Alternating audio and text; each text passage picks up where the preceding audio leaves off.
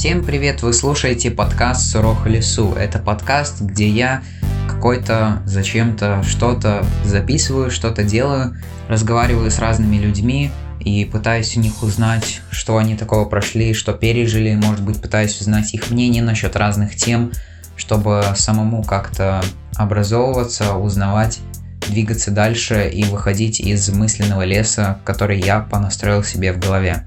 Сегодня я думал, что... Да в принципе не сказать, что я вообще чего-то думал. Я знал, что я буду говорить с интересным человеком, но я не был особо подготовлен и узнал о том, что запись будет именно в тот день, в последний момент. Как-то что-то еще вечером подготовился, но знаете, я вот это говорю, что если ты готовишься вечером, особенно перед какой-нибудь контрольной в школе, то это мало чего стоит, ну, для меня это как-то что-то помогло. Я подготовился к разговору, накидал себе план. Интересно, что гостья тоже не простая, и я ей отослал план разговора, и она спрашивала, то есть зачем я то написал, зачем это, а это больше для меня как бы более свободный формат. Получилось не просто погружение какое-то в гости, а скорее именно рассуждение, беседа о разных темах, и мне это показалось очень полезным, и также это, я надеюсь, разнообразит вообще все эти выпуски, которые есть. Так что можем начать.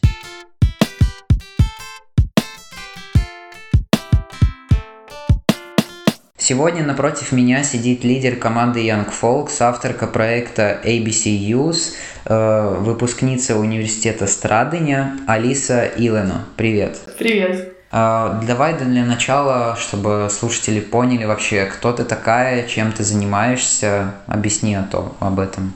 Ну да, для начала я закончила университет э, Страдания на направлении международные отношения в прошлом году, и сейчас я работаю в Young Folks, провожу различные занятия для подростков, молодежи. Да, связаны они в основном с медиа или журналистикой, а, немного с языками, с культурой. В общем, довольно а, разнообразные отрасли меня интересуют. И университет ты закончила в... Ну, ты получила бакалавра в чем? Это была кафедра политических наук, международные отношения. У тебя бакалавр именно в этой да, я э, бакалавр политологии, можно так выразиться. И вот ты как-то думала, как вот эти знания использовать, которые ты получила, и что с этим всем дальше делать?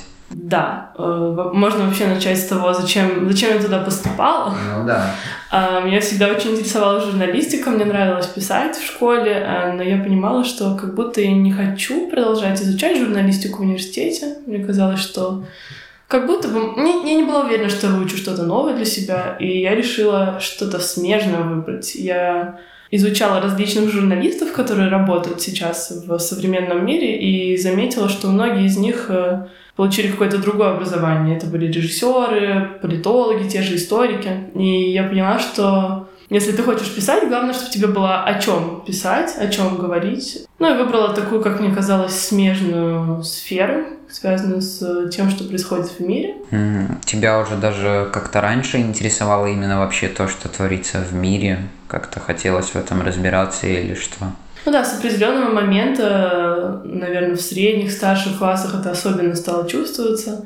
А, мне, в принципе, да, всегда было интересно, ну, что происходит. Было очень много вопросов про устройство мира и, не знаю, даже таких э, читаешь новости, почему происходит терроризм, почему политики ведут себя таким образом, почему люди воюют, почему столько споров неразрешенных. Как-то это все, наверное, мне удалось поизучать в университете. Эти знания тебе вообще что-то дали? Как-то, ну, да, да, вторая часть вопроса. Ну, слушай, да, я считаю, что да, это было довольно... Это были довольно сложные три года, я бы так сказала, но я считаю, что я сделала верный выбор, и оно того стоило. Оно того стоило, да, потому что сейчас я работаю, опять же, много с текстами, с, с молодыми людьми, с различными мероприятиями. И очень часто возникают ситуации, когда ну, нужно высказывать свою точку зрения. Я рада, что у меня есть много опыта в анализе информации, способность к критическому мышлению, а, а также, например, не раз возникала ситуация, когда молодые люди,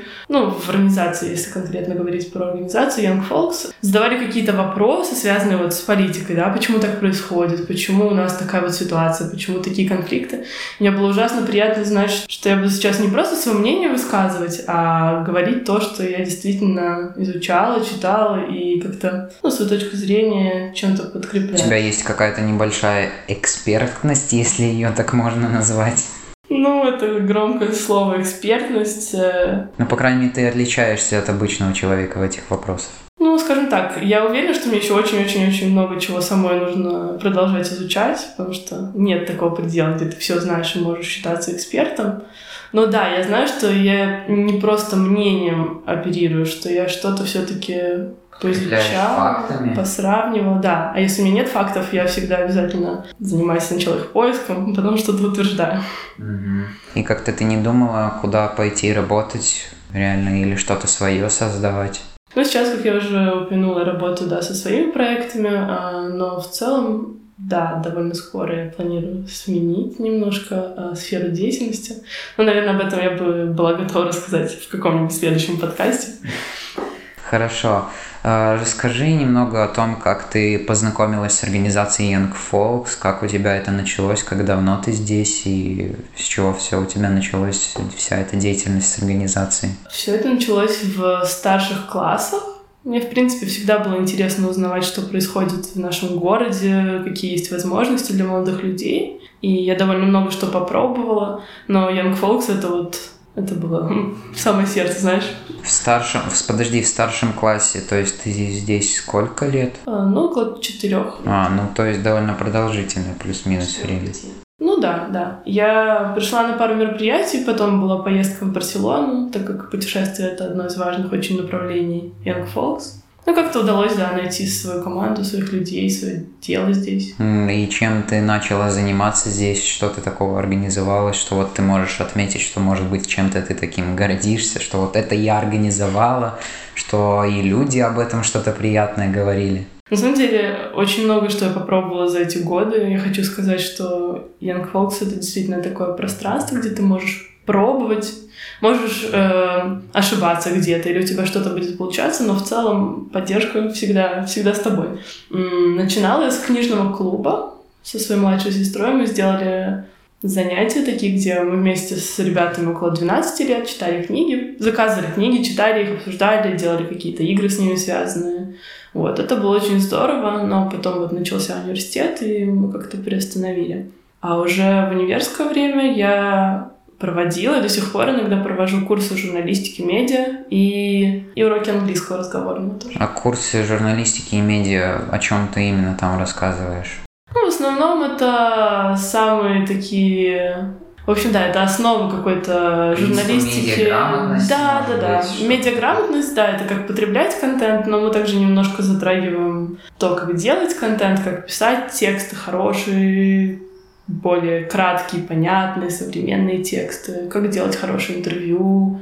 Mm-hmm. Конечно, за пять дней там, или две недели, месяц нельзя научиться писать, да, но можно понять какие-то принципы и тренироваться как-то, не знаю. А ты все вот это создавал, и английский, и вот про это медиа, про тексты, у тебя просто было желание это как-то преподавать? Или, или... или что? Или что? Ну да, мне очень нравится преподавать. Мне кажется, как будто бы мне известны способы, как это сделать интересно, так мне кажется. Во всяком случае, на наших занятиях мы с ребятами э, довольно хорошо проводим время, что-то новое для себя узнаем, я тоже дискутируем. Да, мне это нравится. И что, какие, какая вот у тебя была обратная связь по этому поводу? Довольны люди, есть ли недовольные? Бывали люди, которые приходили ко мне на следующий курс, хотя он во многом даже повторял предыдущий, я об этом предупреждала, но бывали те, кто возвращался. Были у нас какие-то споры, но больше касательно каких-то очень конкретных вопросов в журналистике, например, как обращаться на «ты» или на «вы» в тексте к читателю, ну, какие-то такие мелочи.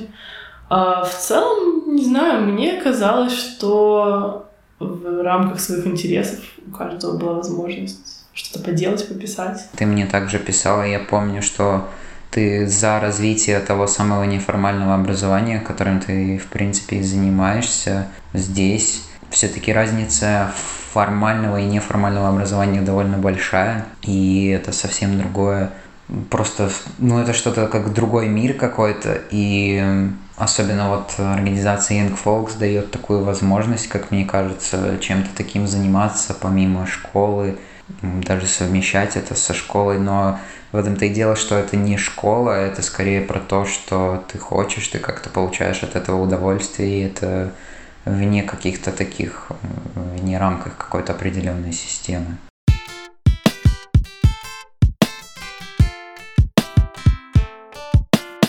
Давай поговорим про твой опыт в журналистике про то, что вот этот проект, особенно который ты мне написал, я о нем узнал только когда ты мне написала почему-то. Интересно, что я о нем не слышал раньше, именно я говорю про эту азбуку для молодых, ABC Yaus, как вот э, все это зародилось, название, идея, концепция.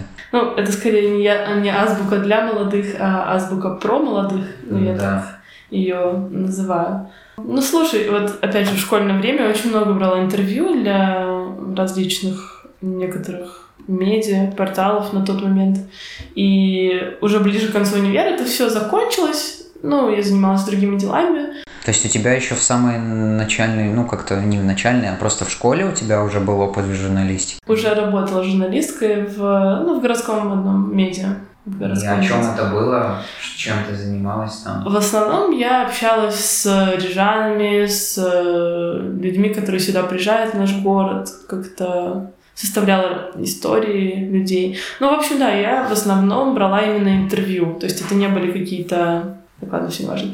А, да, в основном брала интервью, и к вот сейчас ближе к концу университета, даже, наверное, этот первый год после университета, я поняла, что мне ужасно нравится брать интервью. Я бы не хотела это запускать. Хочешь развивать как-то именно себя как интервьюера? Ну, в каком-то смысле, да. Я знала, что вокруг меня действительно есть очень много крутых молодых людей. Ну, вот опять же в организации, там где-то по работе, мои друзья, их друзья. Ну, очень вдохновляющие люди.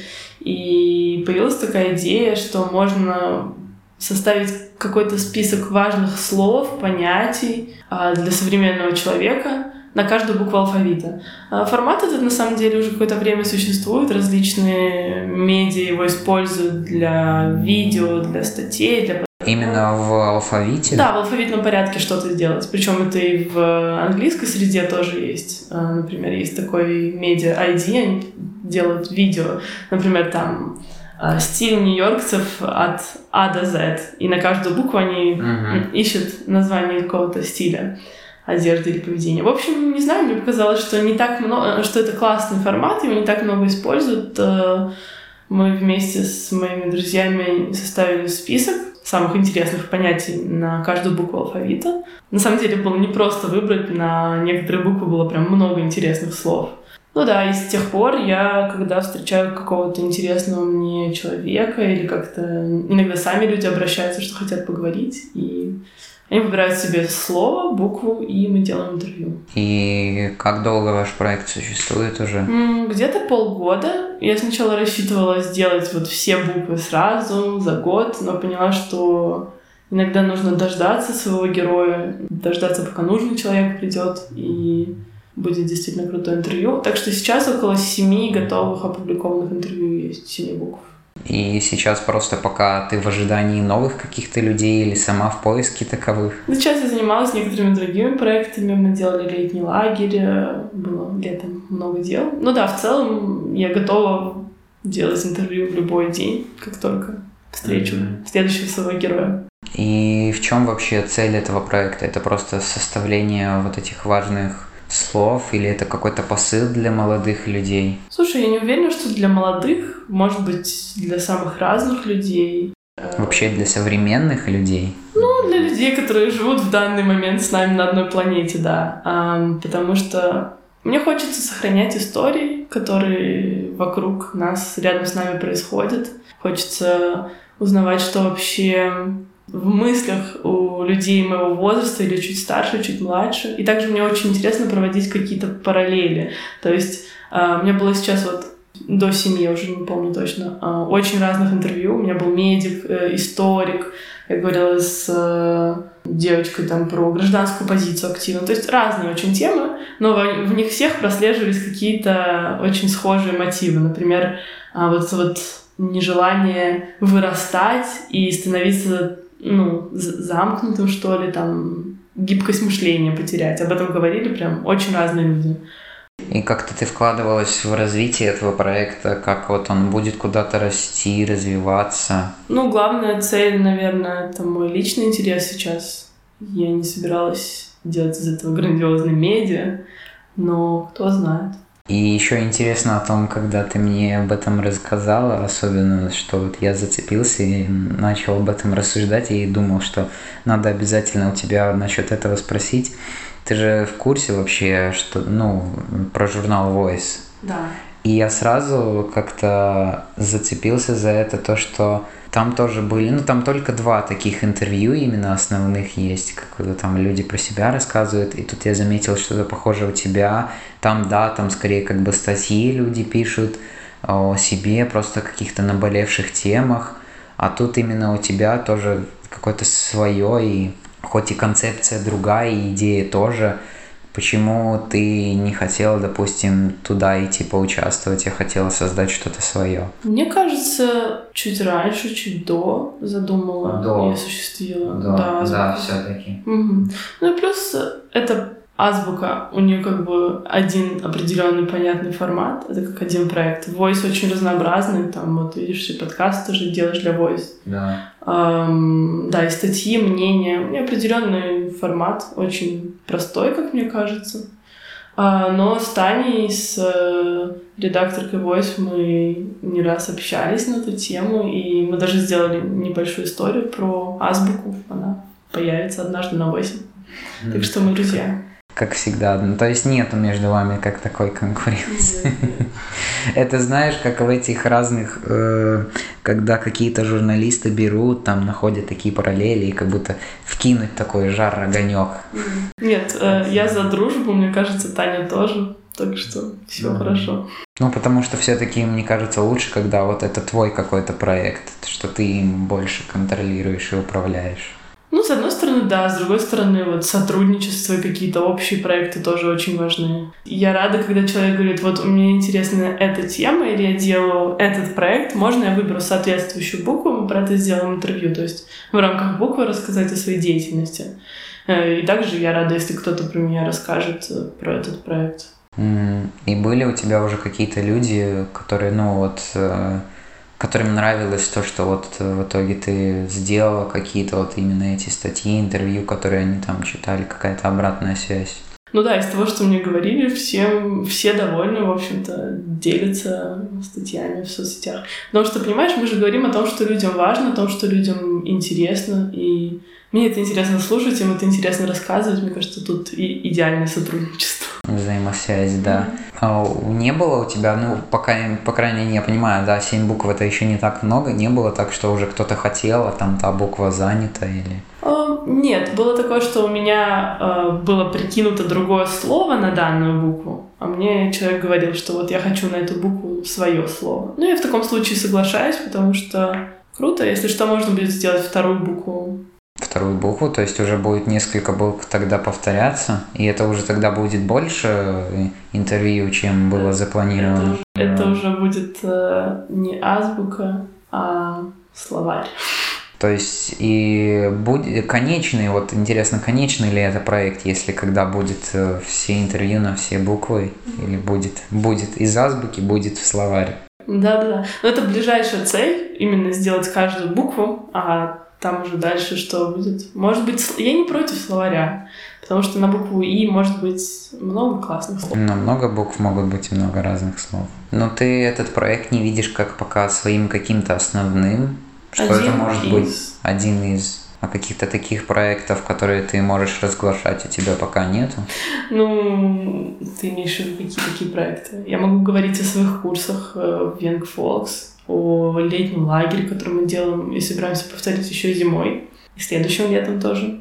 Да, были какие-то маленькие проектики, крошечные, как фотопроекты. О них нет смысла говорить, они не будут повторяться. Но в целом Не знаю, у меня нет цели сделать что-то единственное, главное, глобальное. Я пробую разное и смотрю, как что работает. Mm-hmm. Это еще такой обучающий процесс для mm-hmm. меня.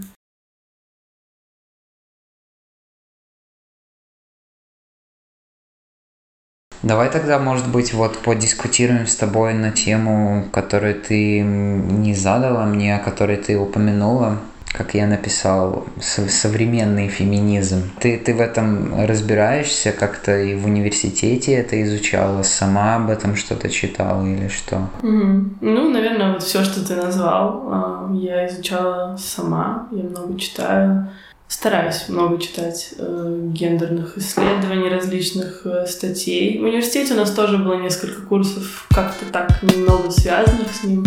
Политическая философия была, э, ну, как-то касались феминизма. Ну, в целом я училась довольно таком, ну, европейском, демократичном вузе, так что так или иначе мы затрагивали тему равноправия.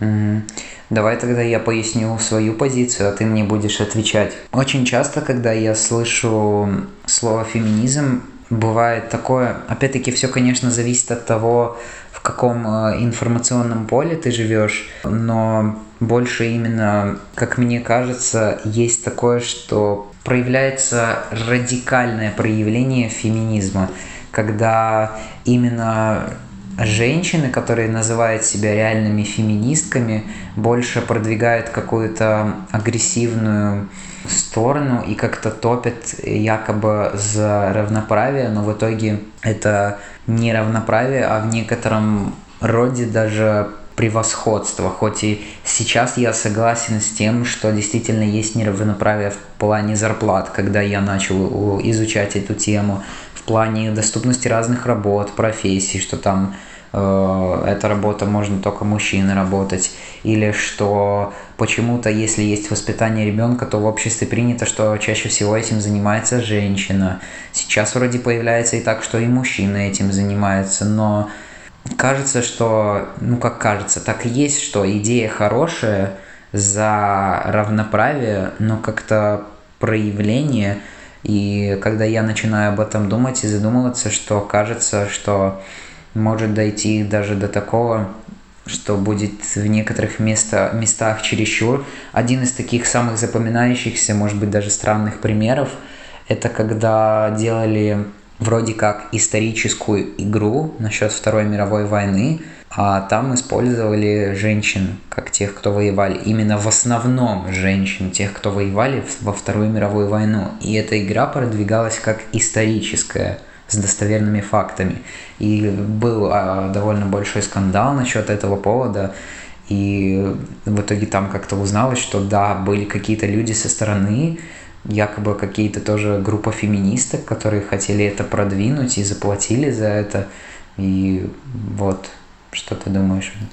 Ну, я такую историю не слышала, не могу комментировать, а, но так, с чего бы начать?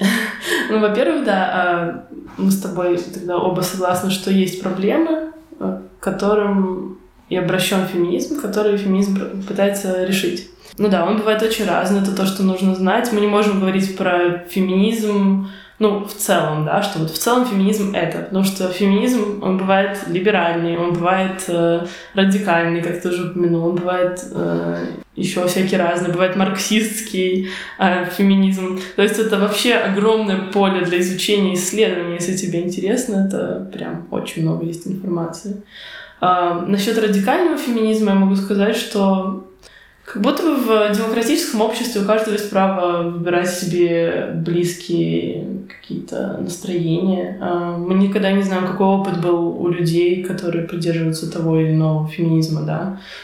Опыт человека, который ну, женщина, например, которая родилась в развитой стране и, например, имела всегда стабильность, хорошие отношения с родными там, и так далее, отличается от опыта беженки, да, которая потерпела там насилие, или от опыта, в общем, не знаю, там женщины из неполной семьи, или от опыта... В общем, очень-очень много разных опытов, и мы не знаем, почему человек думает тем или иным образом. Не боишься ли ты, ну вот как вообще в плане того, что ты изучаешь и видишь, все-таки Это движется в лучшую сторону или есть моменты, где это загнивает и уже все-таки переходит в более плохую сторону? Куда вот это все движение двигается? Ну, мне хочется что верить, что движение ведет нас к миру, где мы в первую очередь люди, а не женщины, мужчины с приписанными нам качествами, да, то есть ты как мужчина должен вот это, а, она как женщина должна вот то, а, ну, то есть, в общем, да, мне хочется верить, что мы движемся к миру, где в первую очередь ты человек со своими какими-то личными особенностями, а не с приписанными тебе особенностями. А ты упомянул что-то в вопросах ко мне про матриархат, насколько я помню. Да, да. Что ты думаешь по этому поводу? Нет, я был вопрос, там был вопрос, что не превратится ли это в матриархат, как раз таки, как вот в этом случае, или вот еще один, то, что я не знаю, правда это или нет, но мне кажется, это довольно логично, что из-за того, что довольно долго в кинематографе э, в разных э, фильмах больше было именно мужчин, мужских ролей, что теперь именно двигают, чтобы возвратить равноправие, что больше женских ролей ну, проявлять и не, не превратиться это опять-таки в матриархат. Тут больше именно про то, как ты думаешь, это аукнется в будущем или не аукнется, и что вообще станет с этим. Не будет ли так, что одна чаша опять перейдет? противовес другой? Ну, слушай, во-первых, я не, не вижу ничего плохого в том, что кино сейчас становится более разнообразным, в нем больше разных людей, женщин, мужчин с разными ролями, Иногда, иногда даже просто портится то, когда добавляют именно женские роли, потому что это сказали, иначе, если бы этого не было бы, общество сказало бы, что вы против женщин, против женских ролей, но иногда есть такие случаи, когда это портит картину. Слушай, я как-то беседовала с, э, с режиссером и спросила что-то похожее. Я спросила, ну, как мы можем отделить вот кино как искусство от кино как социального инструмента, да, где мы пытаемся какие-то идеи продвигать. Он мне ответил, что, в принципе, через 10, 20, 30 лет хорошее кино останется, мы будем, ну, судить о хорошем кино в первую очередь э, по потому какое это было искусство, да, какой был путь проделан. Но на данный момент я думаю, чтобы перемены в обществе какие-то произошли, это совершенно круто, что кино нам показывает не такое, к которому мы привыкли. Ну, потому что должно же было что-то произойти. Ты сам упомянул чашу весов. Да. То есть ты согласен, что перевес был? Перевес есть и сейчас. Перевес, перевес есть и сейчас, да. Ну, соответственно, он должен сравняться. Вопрос, пойдет ли это в другую сторону, ну, кто знает, может быть. Но видишь ли, я не знаю, ты упомянул слово «я боюсь, что будет матриархат». Мне интересно, почему ты боишься, что будет матриархат? Если это я просто когда... Это я когда вкидывал темы для себя больше. Mm-hmm. Есть боязнь, но есть мнение. Ну, это такое. То есть это может быть то, что было на момент. То есть, ну, есть такие опасения. Да. Просто. Смотри, э, да, многие считают, что... Матри... Хоть и это звучит странно. Ну, да. Многие считают, что матриархат — это как патриархат наоборот. То есть вот сейчас э, власть у мужчин и угнетены женщины, а случится матриархат, и будут угнетены мужчины. Хорошо, а почему это не так? Это не так, потому что я тоже изучила эту тему. Матриархат у него немного другие свойства. Сами вот понятия власти и угнетения — это свойства патриархата. И, ну, к чему склоняются сейчас э, социологи, антропологи, что все-таки у матриархата Матриархат, в первую очередь, это общество, где вот нет разделения на такие суровые роли и подчинения, где скорее идет сотрудничество всех людей. Ну, это просто другой вид общества, это не патриархат, наоборот. Ну, почему-то матриархат как раз-таки в себе скрывает эту, ну, название, как будто это про женщин, но ты говоришь, что это вообще не про это? Нет, конечно, это про женщин, это про то, что у женщин прям матриархатика э, такие же ресурсы экономические, политические, то есть ну, это скорее именно сбалансированная чаша, чаша весов. Но мы не можем ничего конкретного утверждать, потому что матриархата известного нам не было. Может, он где-то и был, но научно нам неизвестно доподлинно, что он был. Он встречается в разных племенах, и чаще всего это, ну да, как я уже сказала, более свободное, сотрудничающее общество, ну где, да, почитается роль женщины как матери. Нету сейчас каких-то таких стран или обществ, где есть такое, не знаешь? Слушай, есть разные там проявления, когда, например, наследственность передается по материнской линии, есть различные племена, где еще сохранен матриархат, но это очень небольшой процент. Русские, да. Да.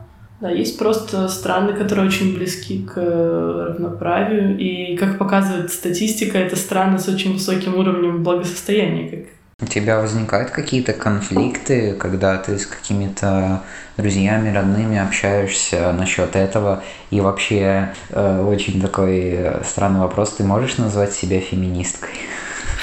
Это не странный вопрос. Э, у нас был очень интересный опыт на проекте во Франции пару лет назад. С ребятами мы ездили, и мы там общались с французами, и мы им сказали, что, знаете, у нас слово «феминистка» — это такое слово, которое его бывает неловко использовать, неловко признаваться. Да, да, да. Типа, я феминистка, на тебя так косо поглядывают. И все были, ну, французы были ужасно удивлены, и мальчики, и девочки, они такие, почему? Потому что для них это в первую очередь про, ну, про права человека, про борьбу за свою ценность как личности. И, ну, их мамы были феминистками, их бабушки были феминистками. А у нас все как-то немного по-другому э, работает в обществе. Ну нет, я не стесняюсь этого слова, и я думаю, что все реже будет такое встречаться, что кто-то стесняется этого слова. Угу. А вот интересно то, о чем я еще до сих пор пытаюсь понять, и разные люди это по-разному отвечают, это феминитивы. Угу. Это когда ты вроде как коверкаешь слово авторка, студентка, Работница. и работница это очень, ну, Нет, есть женщины, есть женщины, которые говорят, что они не студентки, а студенты. Я тоже так однажды, ну, какое-то время говорила. А есть именно какие-то не могу сейчас вспомнить, не директор, директри, а ну вот авторка из таких реже встречающихся, не знаю, директриса, ну бывает тоже иногда, были какие-то, или в обратную сторону медсестра, медбрат, почему-то медсестра чаще используется, ну то есть там больше женщины. Mm-hmm. Ну да, смотри, исторически сложилось так, что женщины чаще были вот э, там, где нужна была какая-то забота или работа с детьми, обучение, помощь, поэтому нас вообще не смущает учительница, помощница, кто там еще, ну вот такие слова какие-то. Но при этом э, профессии, к которым женщинам было сложно, сложнее. Программистка. Программистка, например, меня вообще не ну, там не, я не могу сейчас вспомнить, были какие-то ну, слова, докторка, которые... например, сейчас говорят. Да. Или профессорка. Да, директорка, профессорка, да. Потому что, э, ну, многие утверждают, что ну, есть же профессорша, есть же докторша. Но это исторически были жены. Или еще, допустим, пилот, пилотка. Да, пилотесса. Слушай, э, ну, я не могу однозначно сказать. Э, да, это точно многим режет слух, еще долго будет резать слух, но мне очень нравится мысль, что язык живой, он меняется, и также меняется очень человеческое восприятие. Сегодня тебе неудобно слушать авторка, завтра ты его еще раз услышишь, послезавтра ты смиришься с этим словом, через пять лет оно будет как учительница. Mm-hmm. Я потому что я не могу сказать, возможно, слушателям могло показаться, что я больше как-то против этого, но скорее нет. Я стараюсь ко всему просто относиться, опять-таки, скептически, как-то проявлять и находить эти грани. Но вот ты мне хорошо смогла это объяснить. Хорошо, что я смог найти тебя, и ты мне смогла пояснить за феминизм. Э, в этом плане именно было интересно послушать такого человека, который в этом разбирается. И да, как раз-таки тоже важно, это вообще, по-моему, касается всего, то, что язык живой, потому что э, недавно слышал эту интересную мысль, которая мне зашла в душу, так сказать, что э, старшее поколение любит говорить, что есть вот такие, такие языковые нормы, они идут с э, древности, и что если ты говоришь там сейчас именно так, это какое-то ну, современное коверкание языка. Но в этом-то и дело, что как-то время меняется, и язык тоже это живое существо, и он тоже эволюционирует. И также здесь это и проявляется в феминитивах. Mm, так и есть, да. Или вот что еще э, феминизм и профеминизм это про что? Это вот то, что вроде как употребляется больше э, про мужчин, или тоже я слышал, что мужчина про себя говорит, что я феминист, а некоторые говорят, что я профеминист. Mm-hmm. Ну, иногда феминисткам не нравится, когда мужчины говорят э, про себя, что они феминисты, потому что ты не можешь быть феминистом, если ты не женщина. Но есть мнение, что да, мужчины скорее могут быть профеминистами, то есть поддерживать феминистское движение. Но опять же, э, как я уже сказала, очень много течений в самом феминизме, и не все со всеми согласны. Ну так вот его подытоживая, могу сказать, про что для меня он. Ну да, как я уже упомянула, про то, что это за права мужчин, Ой, господи. За права мужчин на самом деле тоже, потому что феминизм, в принципе, да, обращает нас к тому, что мы люди, мы не должны делать, как вот сказано, потому что только мы родились вот, ну, мужчины, там, женщины. Это про то, что ты можешь исследовать себя и искать себя вне зависимости от своего пола. Ты не обязан быть там всегда сильным, например, да, или вот там мальчики не плачут. Это тоже, ну, это очень повредившее многим людям мнение. Потому что людям всем важно высказывать свои эмоции, иметь возможность с кем-то поделиться. И мы видим, что ну, статистика тоже печальная. Например, большинство каких-то ментальных заболеваний или даже самоубийств происходит среди мужчин. Потому что вот так вот принято, что мужчины не должны делиться, да, там, открываться, признавать, что они правы, они гораздо сильнее, гораздо более закрыто вынуждены переживать свои какие-то негативные эмоции. И мы видим, что это очень печально отражается на жизни самих мужчин. Так что феминизм, на самом деле, да, за права а, женщин, но за равную ценность всех людей в обществе. В поддержку мужчин.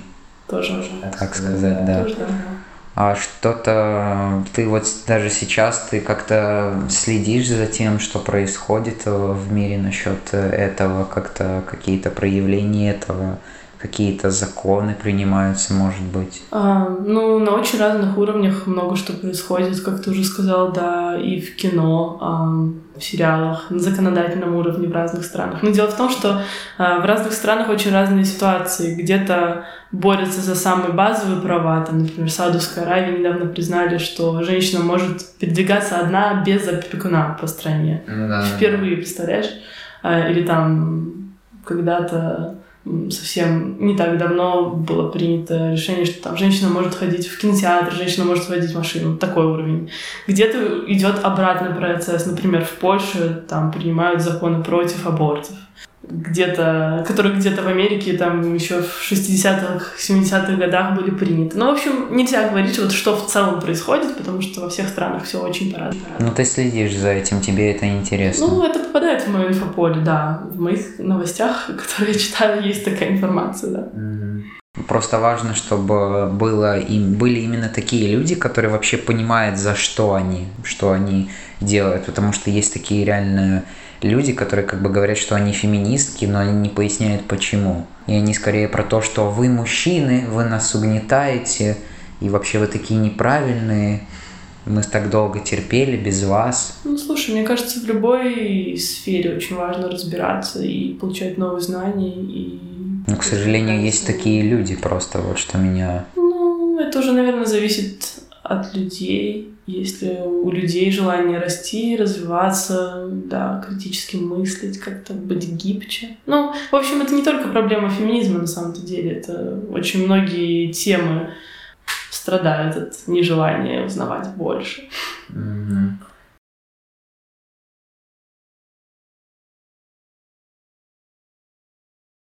Ты тоже, наверное, если ты так и журналист, если ты так увлекаешься вообще тем, что происходит э, в мире, как вообще устроено твое потребление информации, твое вот э, инфополе, так сказать, которое ты себе создаешь, не перегружаешь ли ты себя, потому что мне кажется, это очень важно. Как кажется, что столько разной информации на тебя льется, и сложно не перегрузиться просто из-за всего этого. И важно там находить и также правду, вроде там э, написано одно, а на самом деле другое. Ну да, это то, на самом деле, о чем я тоже много говорила на курсах вот, наших медиаграмотности и так далее, что существуют э, так называемые э, информационные пузыри, ты их да, тоже уже упоминала. Да. И если я, например, воспользуюсь там чем-то другим Фейсбуком, я не узнаю информацию, которая подается. И так устроены алгоритмы соцсетей, что ты читаешь то, что ты хочешь читать. Например, когда я делюсь там громкой статьей про неформальное образование, которое я думаю, ну каждый должен прочитать, понять, как правильно, нажимают лайк там четыре человека, которые и так уже работают в этой сфере. То есть информация не движется за пределы вот тех, кто и так ее уже любит и принимает. Это, да, проблема, наверное, и тоже нужно распространять информацию или получать информацию не только в соцсетях, но вот и от людей, как ты сейчас, например, решил со всеми поговорить. Вот это ну, классно. Это, это, это, кстати, да, интересно, что если до людей не может доходить эта информация, то ты ее сам создаешь, и как бы так как за тобой кто-то следит, то тоже другие подтянутся mm-hmm. за да, этим. Да, да. А насчет перегруженности информации? Ну и вообще за поиском и за наблюдением ее да. тоже. Да, насчет слишком много информации, да, слишком много информации.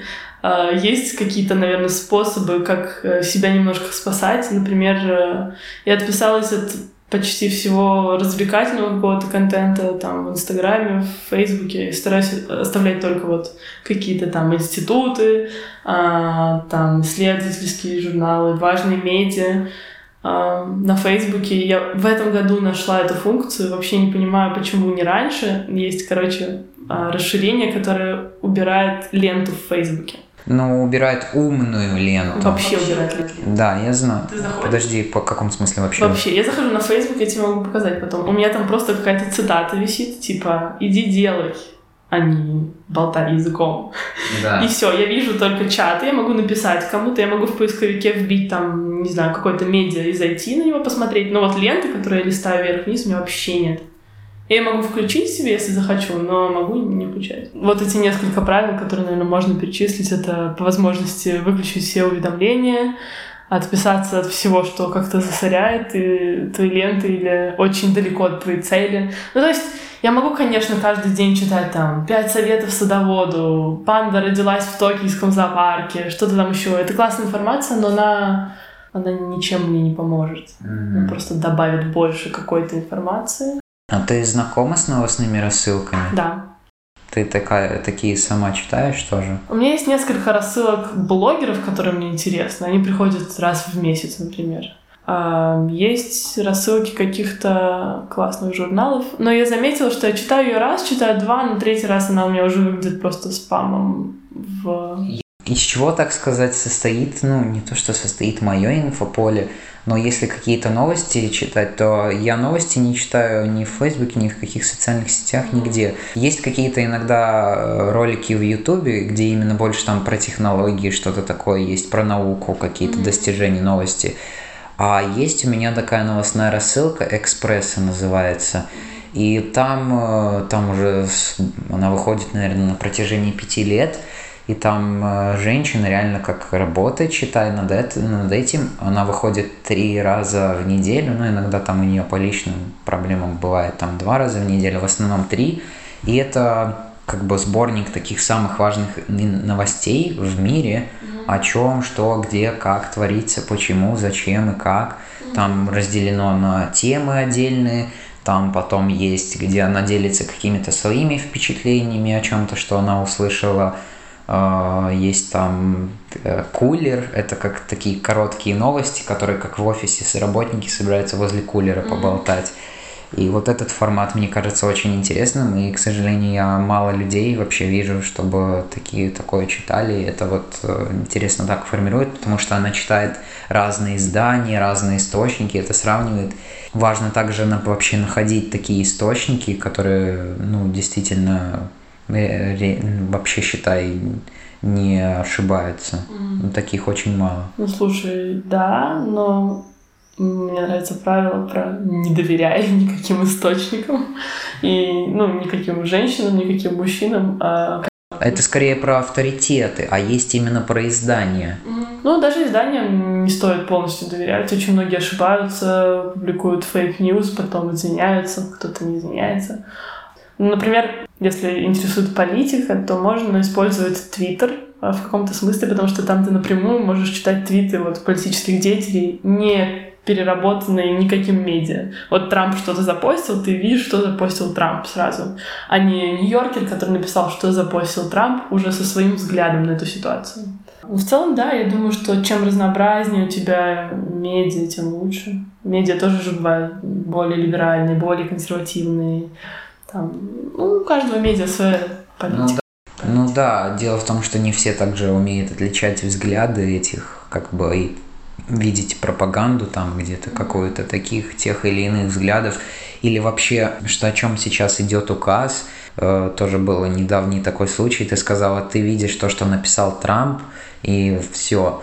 А идет именно, что сейчас э, активные дискуссии насчет того, что контент в соцсетях стоит регулировать и подавать как бы такое, что не может попадать именно то.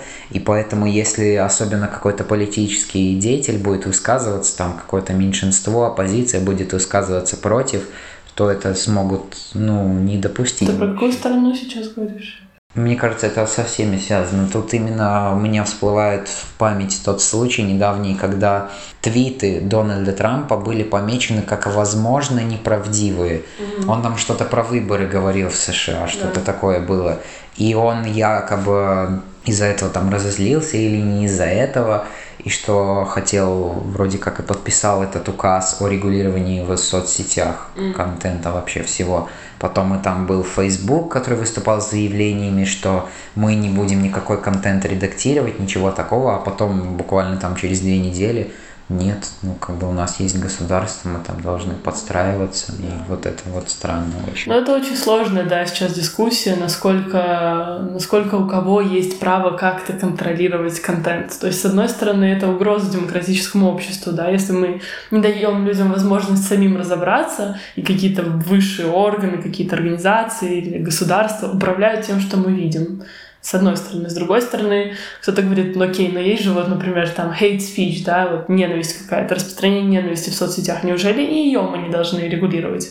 А, как будто бы даже должны, да, или там какая-то информация не должна детям попадаться. Это такая дискуссия она в процессе. В общем, да, где кончается свобода слова, свобода распространения информации и где начинаются уже какие-то попытки. Тонкости, грани, там ну, уже да. чего-то такое не очень хорошее. И если тоже говорить про информацию, ты вот и упоминала, и тоже мне об этом писала, что вот ты читаешь книги. Много читаешь? И чего читаешь? Наверное, не было бы очень честно говорить, что я много читаю. Я читаю по возможности много. Вот сколько у меня есть возможность прочитать. Но я знаю, что, конечно, можно было бы больше. Опять-таки про перегруженность. Да, да. Не забывать стоит. Ну, вообще, сейчас очень быстрый мир, и современному человеку стало действительно сложнее взять и дочитать до конца книгу. Мы привыкли к быстрому, веселому контенту, да. Чем короче, тем, чем яснее, тем лучше. И сейчас даже там есть очень много способов узнать, что было в книге, но не прочитать книгу. А, но мне кажется, что книги важны, потому что, да, во-первых, это тренировка мозга и тренировка все-таки удерживать внимание, да, концентрироваться, а, погружаться и заканчивать до конца что-то не очень простое. А, ну и плюс, разумеется, книги это просто очень ценно и развивает нас, э, рассказывает о разном опыте. Я в последнее время очень часто слышала мнение, что там я не читаю художественную литературу, я читаю только вот нон-фикшн какой-нибудь. Может быть, тоже что-то такое. Uh, у меня просто, вот я даже про себя могу сказать, что я в детстве, наверное, перечитал художественную литературу, потому что я стараюсь сейчас ее читать, но как-то я вижу штампы реально, ну то есть очень мало отличий. Mm-hmm. И я беру реально совершенно разные книги, о которых говорят там э, бестселлер, что прям обязательно надо прочитать или mm-hmm. что-то такое. И нет, это какое-то такое прям вообще не про это. Mm-hmm. Да, возможно, но... И больше удовольствия я действительно получаю от нон-фикшена. Mm-hmm. Ну вот, да, я не понимала, почему так. Э, и недавно посмотрела видео с очень классной российской эм, исследовательницей, политологом, и она говорит, что она тоже заметила это мнение, распространяется. Люди говорят, я не читаю художественную, мне там надоело, я уже все оттуда взял, что мог, или взяла, и там читаю только нонфикшн. И вот ее ответ на это мне очень понравился. Она сказала, что ну, художественную литературу действительно сложнее читать, и она это очень хорошо понимает, но это нужно делать, потому что даже если ты прочитал всю, что ты думал, можно было прочитать, ты читал мексиканскую литературу, ты читал там, не знаю, из Новой Зеландии литературу, она тоже некоторая переведена там на русский, на английский. А. Есть какие-то там, не знаю, запрещенные книги, книги, которые поддавались цензуре, там такие запретные, а сейчас, допустим, спустя время их можно скачать. Вот тоже я недавно слушала о таком, что такое можно интересно mm-hmm, почитать. Да. Мне очень нравилось. В общем, есть одна история женщины, которая решила, что она хочет прочитать по книге из каждой страны мира. и присылали со всего мира книги. Некоторые там даже не было переводов, и ей кто-то там энтузиаст местный переводил. В общем, действительно крутая история, потому что... Ну, в целом, ты прав насчет штампов, потому что у нас какое-то определенное количество привычных книг, которые вот там все рекомендуют во всех списках, в школьных программах. Ну, они похожи.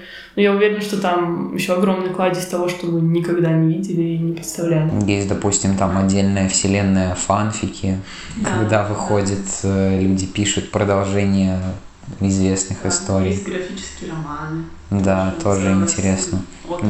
Ну а ты в основном что читаешь? Ну, я стараюсь, да, читать художественную литературу из классики, из э, русской тоже, потому что, ну, мы привыкли, что ее как будто бы в школе заставляют читать. На самом деле там очень много чего ценного есть. Когда ты это начинаешь делать для себя, по-другому совсем ощущается. Я, допустим, пытался читать «Войну и мир», пытался, ключевое слово. А когда я узнал, что в русских школах это обязательно надо читать в 10 классе, я был счастлив, что мне не задают это читать специально, потому что я ее насильно, насильно прочитал один том.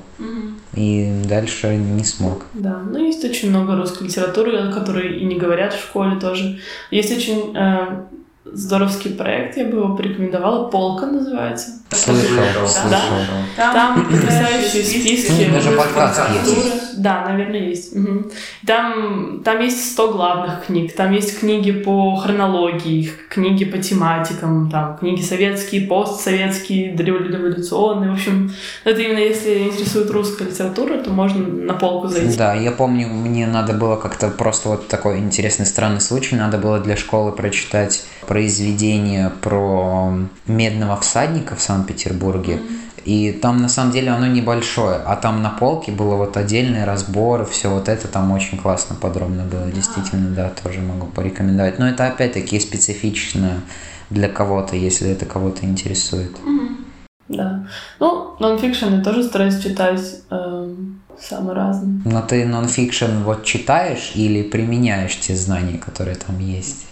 Смотри, нонфикшн бывает про какую-то тему, там, не знаю, разбор, вот капитализма, я не знаю, что-нибудь про капитализм. Это одно дело, это не применить, это просто знать. А есть там всякие, не знаю, ты про как стать счастливым или что-то такое? Ну да, да, да. Ой, слушай, я недавно... Я такие книги не читаю, конечно, да. другим не рекомендую. Да, нет, я пробовала как-то там одну, другую открыть, но мне кажется, ты пока не проживешь на своем опыте там попытку быть счастливым, тебе никакая книжка особенно с этим не поможет.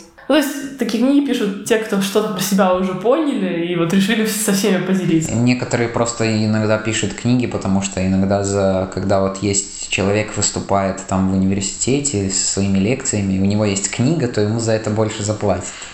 Ну, не знаю, может быть. Но я к тому, что да, я, в таком случае я за личные опыты попытки. Ну, или, или говорить с другими людьми, mm. слушать. Может быть, у тебя есть какой-то список книг, которые ты могла бы порекомендовать, или которые такие самые запоминающиеся у тебя были? Да, в этом году, может, даже уже в прошлом, а, мне очень понравилось издательство Эд. А, у нас в Риге не очень много их книг можно найти, но где-то можно. Они вот как раз э, публикуют э, много нонфикшена крутого, также дневники иногда чьи-то или художественную литературу. И вот из их книг мне в последнее время ужасно понравилась э, книга 1913 «Лето целого века». Это хронологическая книга о событиях вот за год до Первой мировой войны. А она описана в героях этих событий. То есть там рассказывается, что в этот самый момент делал там какой-то знаменитый философ или знаменитый писатель, где был какой-то политический деятель, что вообще происходило. Но это очень живо в историях э, личных рассказах в каком-то месте с юмором. И эта книга, на самом деле, в России она в топе сейчас, у нас про нее гораздо меньше людей знает. Но когда поделилась, я уже всем свою книгу дала почитать. Если что, обращайтесь, у меня она есть. Вот. Еще мне в последнее время нравится читать э, Вирджини Вулф.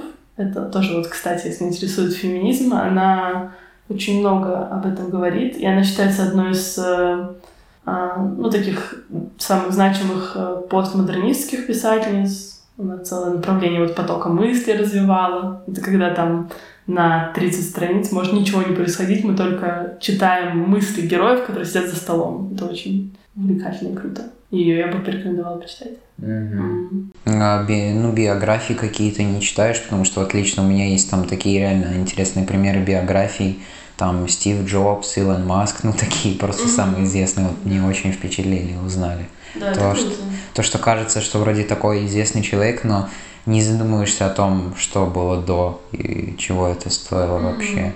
Мне очень нравятся биографии. Я часто, ну, их, наверное, в Ютубе смотрю, истории про людей, и не читала лично, там, автобиографии не так часто. Но вообще, мне кажется, это очень интересный способ, да, узнавать и об эпохе, в которой жил человек, и у каких-то... Ну, если это наши современники, то тоже, да, что в головах у у тех, кого мы знаем по какому-то там одному продукту или проекту. Тогда ладно, огромное спасибо тебе за участие в записи. Мне было на самом деле довольно важно, особенно про феминизм. Буду знать, что ты за это в этом разбираешься, если что-то такое будет. Да. Надеюсь, и слушателям было интересно. Спасибо тебе. Мне тоже было интересно пообщаться. Да, спасибо. Удачи тебе и пока. Пока.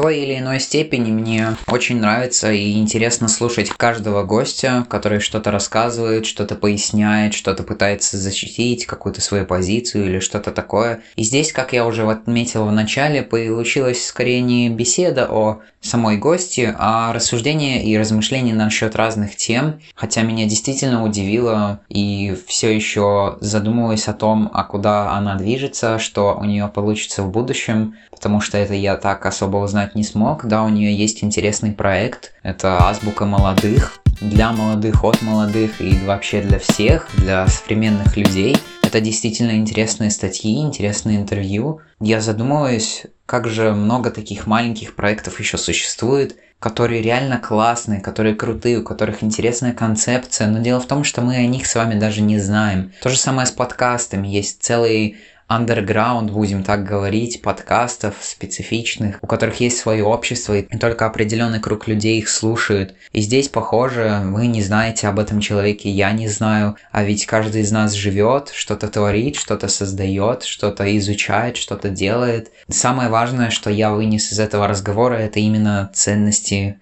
феминизма, так сказать, то, что Алиса смогла мне пояснить за феминизм, как я уже это сказал раньше, и несмотря на то, что даже я сам довольно много изучал эту тему, что-то читал, мне она даже заинтересовала, и особенно те книги, вот Вирджинии Вульф, я почитаю что-нибудь, поизучаю, просто почитаю вообще о том, какой будет фем... какой бывает феминизм. Это современная тема, и может быть она такая трендовая, хайповая, но тем не менее лично она меня еще больше заинтересовала, и опять-таки это показывает то, что все не так, как кажется на первый взгляд – то есть я изъяснил свою позицию там про матриархат, про ценности, про все такое, а она пояснила немножко поглубже, потому что у нее есть больше знаний, фактов.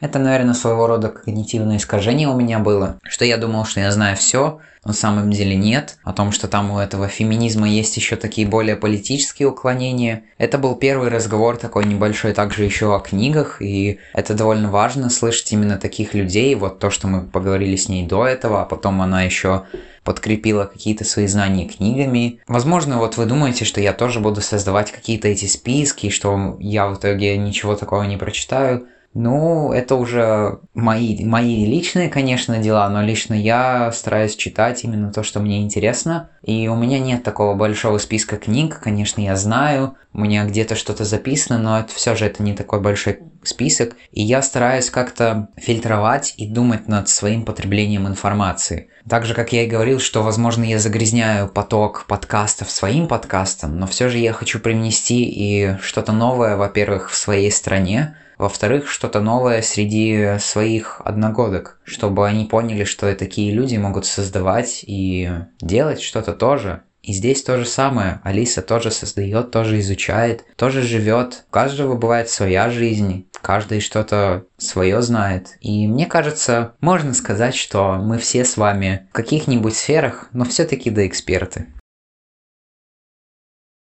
Спасибо вам за прослушивание. Надеюсь, этот разговор вас также заставил задуматься, и вы что-то из него вынесли для себя. Если вам понравился подкаст, то обязательно расскажите о нем друзьям. Обязательно Ну, не обязательно, это лично я считаю. Если у вас все-таки прям что-то вас задело, можете оставить комментарии в соцсетях, в ютубе. Напишите мне на почту, если у вас есть какие-то деловые, может быть, предложения. Может быть, вы хотите стать гостем подкаста. Может быть, мы с вами можем что-то замутить в рамках подкастов вообще. Читайте журнал Voice, посмотрите еще раз, что делает организация Young Folks, потому что это замечательная возможность найти для себя подходящую среду и заняться неформальным образованием. Я знаю, что кто-то это слушает, и я искренне вам за это благодарен. Желаю, чтобы у вас все было хорошо. Удачи вам и пока.